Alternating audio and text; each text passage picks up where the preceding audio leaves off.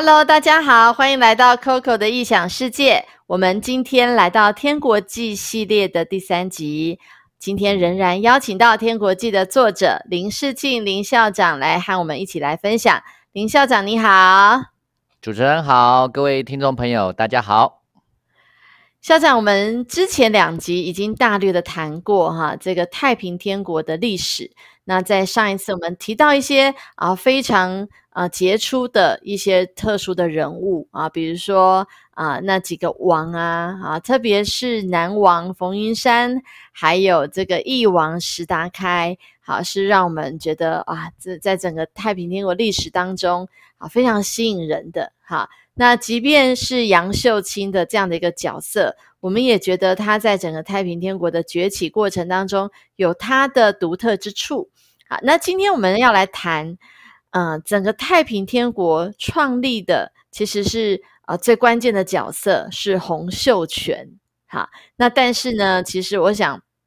呃，在整个天国记里头，我们看到洪秀全的角色，会觉得他好像在呃整个太太平天国历史当中所扮演的啊有一些。啊，负面的影响哈。那呃，今天我们要从这个基督信仰正统基督信仰的角度，要来看洪秀全究竟他的信仰观出了什么问题，导致后来太平天国的败落。那是不是先请校长来跟我们谈一下洪秀全这一号人物呢？好啊，谢谢主持人哈，让我能够再一次的来上您的节目。那么今天我们就来来谈一下这个太平天国的啊创始者啊洪秀全这一号人物哈。那么我给洪秀全呢呃几个评语。那第一个评语呢就是他是一个做梦的人。好，为什么说他做梦呢？其实还真的是因为做梦哈。太平天国的这个之所以会产生哈，那一切都可以溯源到洪秀全这一个人呢，做了一个梦。好，那他做这个梦呢，跟他当时的一个情境，呃，做了一个结合。那我们简单的呃讲一下洪秀全这一个人的背景呢，基本上他就是一个读书人。那他的人生目的呢，就跟当时所有的呃所谓的读书士子一样，就是以科考为他人生的目标。不过很可惜的呢，哈，他就是好几次。参加这个省城的这个考试都落榜，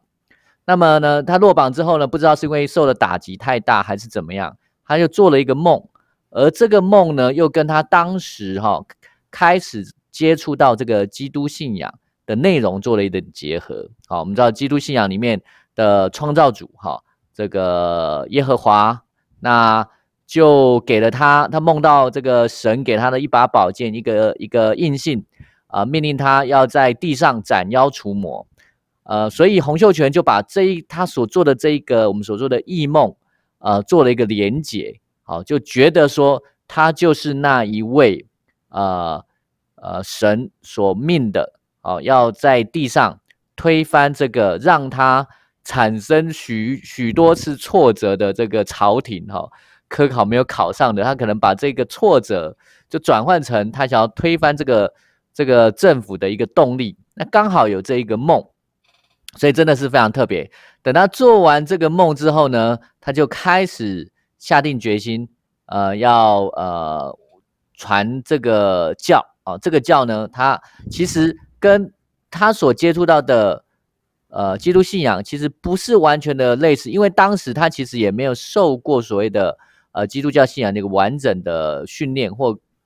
个全盘的了解。他就从他所得知的片段的一些教义真理当中去发展出的一个所谓叫做拜上帝会，那这个就是一个呃一个缘起，好，所以我我我会给他说他是一个做梦的人，呃，他真的很特别，因为相比这个中国历朝历代以来的开国君主啊，为什么他会想要去推翻这个呃这个朝代这个朝廷哈，有很多各个不同的原因哈，那。洪秀全倒是蛮特别的，他就是因着做了这样的一个梦啊开始的。是啊，不过我想他这个经历哈，在我们现代来看呢，会觉得说，嗯，他有可能是这个精神上出了一些问题。好，因为他似乎不是把那个当做梦，他似乎把他所啊梦到的东西完全的啊当成是真的。哈，在我们在这个现代精神科里头会说他没有什么现实感。好，他把梦境跟现实混为一谈，然后自己整个就在那个执念里头。哈，那从另外一个方面，我们从基督信仰的正统基督教信仰的角度来看，我们也会对他做这个异梦。持一个很大的一个问号，好，因为呃，在圣经里头其实有提到神会给人异梦，好，但是所有的正统呃基督信仰都知道，这个异梦必须在整个完整的合乎基督信仰的一个呃一个系统好的这个基要真理的当中，好。他才能够被判定为是不是从上帝来的。好，所以如果我们从呃现在基督教的信仰来看，他这个梦可能不是从上帝来的。好，那因为它的内容非常的啊，真跟整个基督教信仰，其实在一开始其实就产生了很大歧义。他竟然认为他自己是神的次子，哈，耶稣的天地。哈，但是我们都知道，整个基督信仰最关键的就是上帝的独生爱子耶稣基督，好来到世上，哈，所以没有次子这件事。但是洪秀全的异梦就给自己一个新的身份，好说他是次子，哈，所以他这个起源真的是非常的特别，好，这的确是呃在中国历史上绝无仅有的。好，谢谢校长的分析，那。它还有什么特别之处呢？好，那我们就呃顺着刚刚所谈的呃这样的一个洪秀全的特质哈，那我觉得它还有一个层面是蛮值得大家来去啊思考的。那我给他的这个部分呃有一个评语哈，这个叫做假救世主，真救世啊。那所谓假救世主，那当然是从结果来看啦。那我们知道说，洪秀全当然不是所谓的上帝的次子，哈，他也不是神，哈。那但是，呃，我相信在当时，他呃一定深深以为自己是，然后他透过神格化自己，啊，自己是呃上帝所派来要拯救这个中土大地，哈，这些千千万万。呃，受苦的人民，那他用这样的一个呃理念，然后呢，他开始创立拜上帝会，然后去传教，然后开始啊扩大他的势力，建立太平天国。呃，这很特别。呃，理论上哈，呃，就是说，事实上他应该是个假的救世主，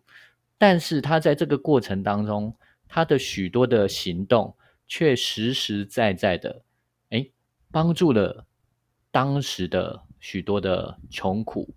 的老百姓，好，那我觉得那个原因在于说，他所采用的呃许多的政策，好，许多的思想理念，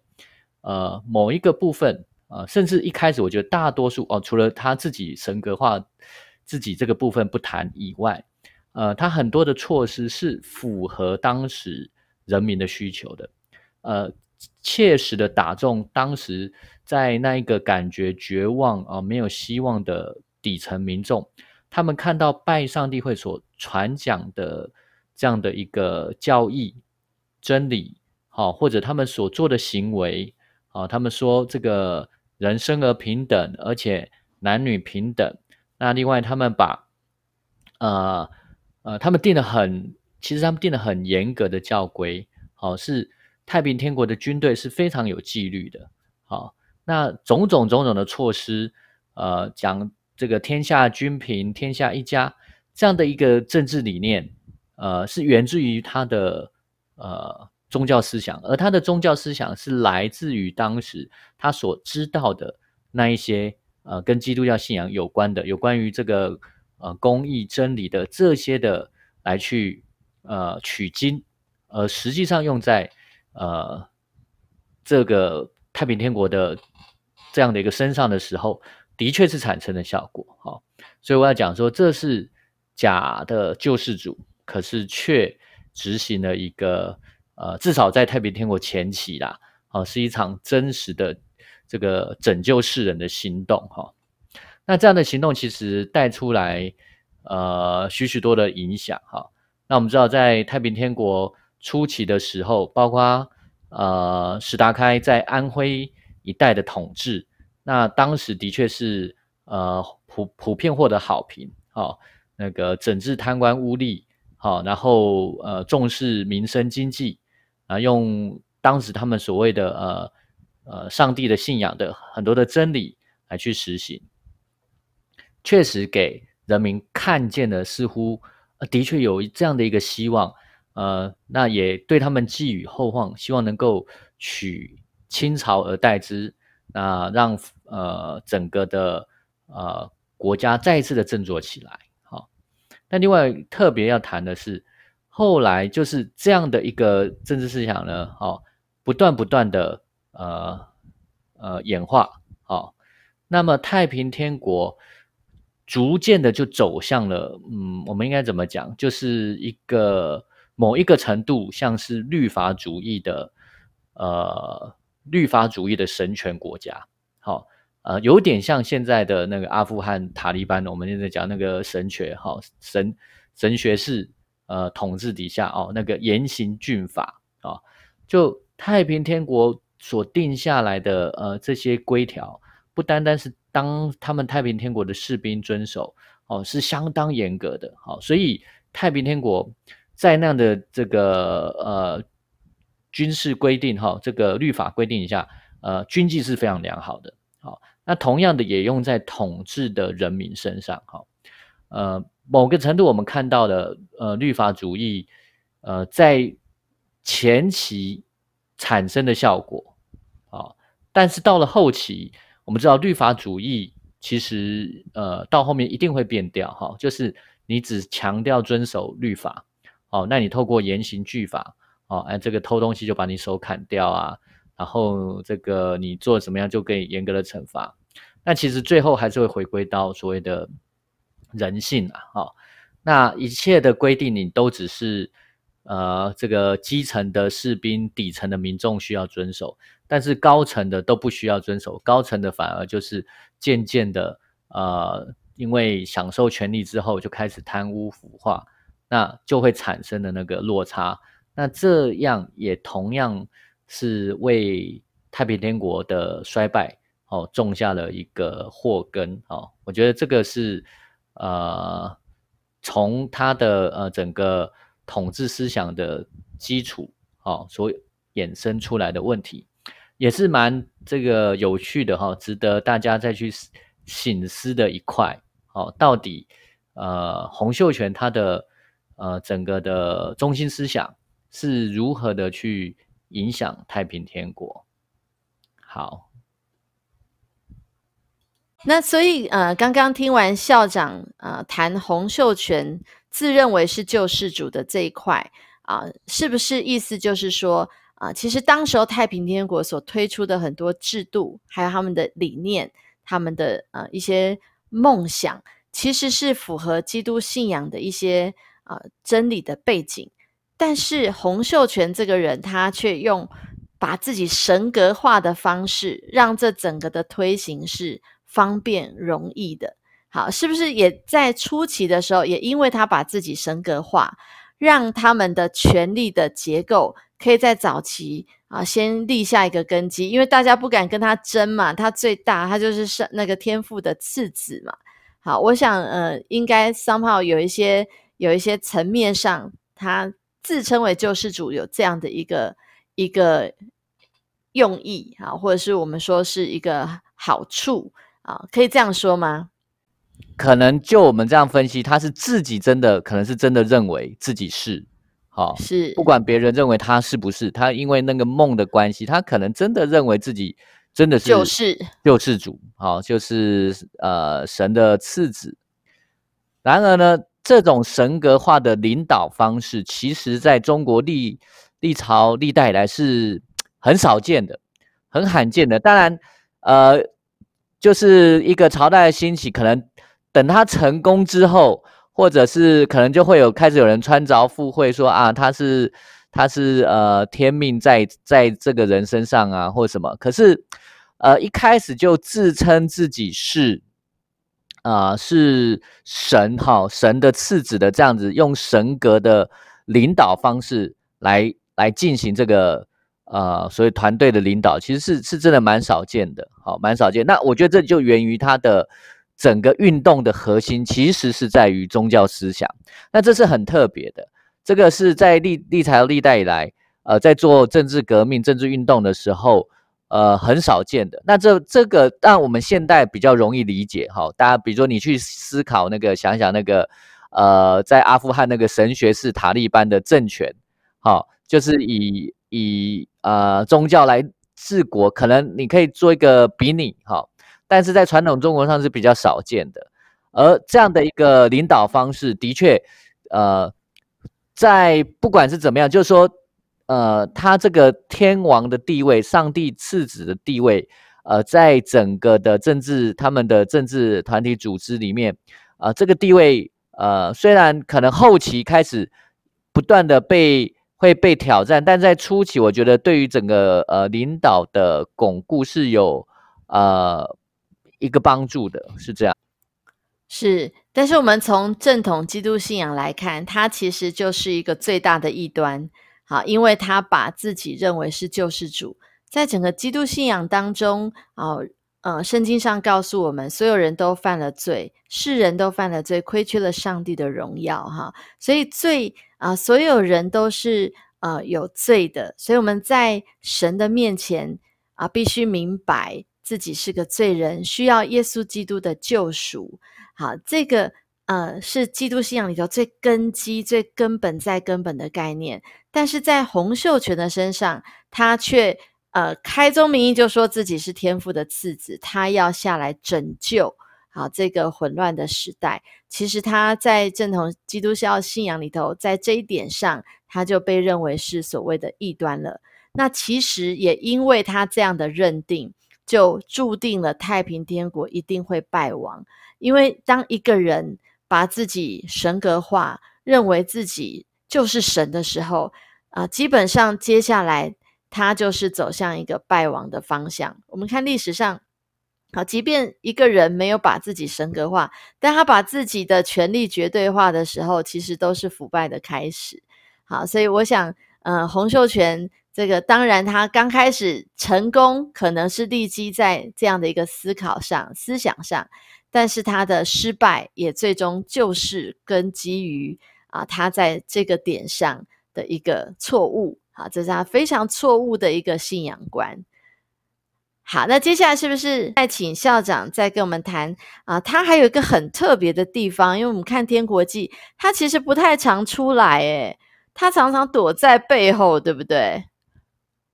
这个也是洪秀全的一个特点哈。就我们看一下这个历朝历代的开国雄主啊，明君基本上都是呃马上。这个得天下哈是呃，通常就是自己这个，因为你是呃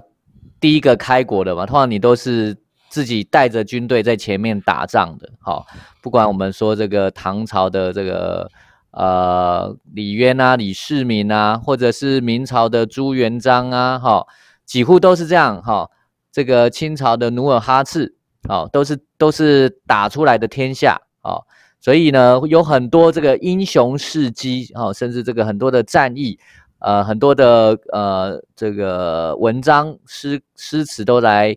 呃颂赞吟咏这些开国雄主啊。但是洪秀全很特别，好，洪秀全非常特别。我觉得这个就是根根基于说他到底他整个的呃思想的起源是什么啊？就是因为他把自己神格化之后呢。他产生了一种很特别的行为模式，那我把它称之为所谓的“开国自闭儿”。好，自闭儿，对，开国自闭儿，好，就是不太跟外界接触的意思。不太跟外界，他是真的是不太跟外界接触。哈，那我们讲哈，但早期的时候，初期还好啊，因为从这个开始，呃，在广西开始传教，然后永安这个。突围之后，当然啊，一路一路打一路打，那当然就是他得得在这个人群当中。可是你发现一件事情哦，等到太平天国打进这个南京城，然后他们立为天津之后，好，他们得到了一个呃最重要的一个根据地，然后呢，开始整个的比较正式而完整的统治之后呢。洪秀全呢，就一直住在他的天王府里面，好住在他王宫里面，好十多年，他完全呃不不出这个天王府，好，这是非常特别的，好，不论这个战这个局势的好坏，好，他就不出这个天王府，他完全在王宫里面来进行他的统治，好，那当然这样的一个行为模式。呃，也后来当然也导致了很多的问题，好，呃，当然整个整个帝国的问题，但是我是觉得这也是一个呃蛮在整个历史上蛮少见的一个现象，是是，他就是躲起来，然后让他的那几个王替他管理，好，是这样吗？他当然是是躲在王宫里，哈，但是他这种这个躲在王宫里面，然后。呃，去进行统治的这种模式呢，我觉得某个程度也就是回应到他刚刚前面从一开始他是个做梦的人，他自以为是救世主，把自己神格化之后，呃，他所，嗯，我觉得是他不得不吗？还是他就自以为自己应该要用这样的一个行为模式来进行他的呃领导统一，进行他的政治统治才符合？他这种神格化的身份，就神秘啊，把自己装神秘就对了。对，这个搞神秘主义哈，或许他怕他这个真的，一上战场之后就马上被人家揭穿。对，哦，看破手脚哦，他这个其实他可能就会吓得半死，或是怎么样哈。那不管怎样，但是这样的一个行为模式，这样的一个领导方式，的确是后来造成了很多的呃纷争，好，包括了。呃，他进这个南京城之后，啊，大权完完完全全被这个东王呃所掌控了，是对杨秀清所掌控了。那这样子大权旁落的情况底下，东王自然权力欲望不停的膨胀之后呢，就自然想要去挑战他哦，因为他完全没有办法，呃。就完全他在整个呃军事领导啊，或者是政治上完全没办法，就是进行自己实际上的统治的时候，那这个他底下的这个第二号人物，自然而然拥有权力之后，就想会挑战他。那这样一个挑战的心态，就造成了一个很大的一个政治风暴，权力斗争。好，那这个权力斗争，呃，导致了后来东王北王的呃。整个命上，呃，于这个天津事变当中，以及以至于导导致整个太平天国整个后来开始由盛转衰的一个很重要的关键。所以，我们今天呃特别谈了洪秀全哈，他在整个太平天国的创立啊，还有最后的败亡啊，成也洪秀全。我们可以说败也算洪秀全哈，因为他的很多关键性的一个方向、核心的思想。其实都啊犯了很大的错误哈，那呃，所以导致啊我们在《天国记》里头看到，其实他们早期兴起的时候，符合当时候民情需求，然后有这么多的人才，好，然后大家这么的热血哈，愿意为了理想而奋斗，但是却啊最终仍然是啊败在洪秀全这个错误的信仰观里头。好，那。呃，很可惜的一段历史哈，所以我们知道，其实当我们呃比较认识基督信仰之后呢，就再回头来看这段太平天国的历史，我们就也比较知道他究竟犯了啊哪些是关键性的错误哈。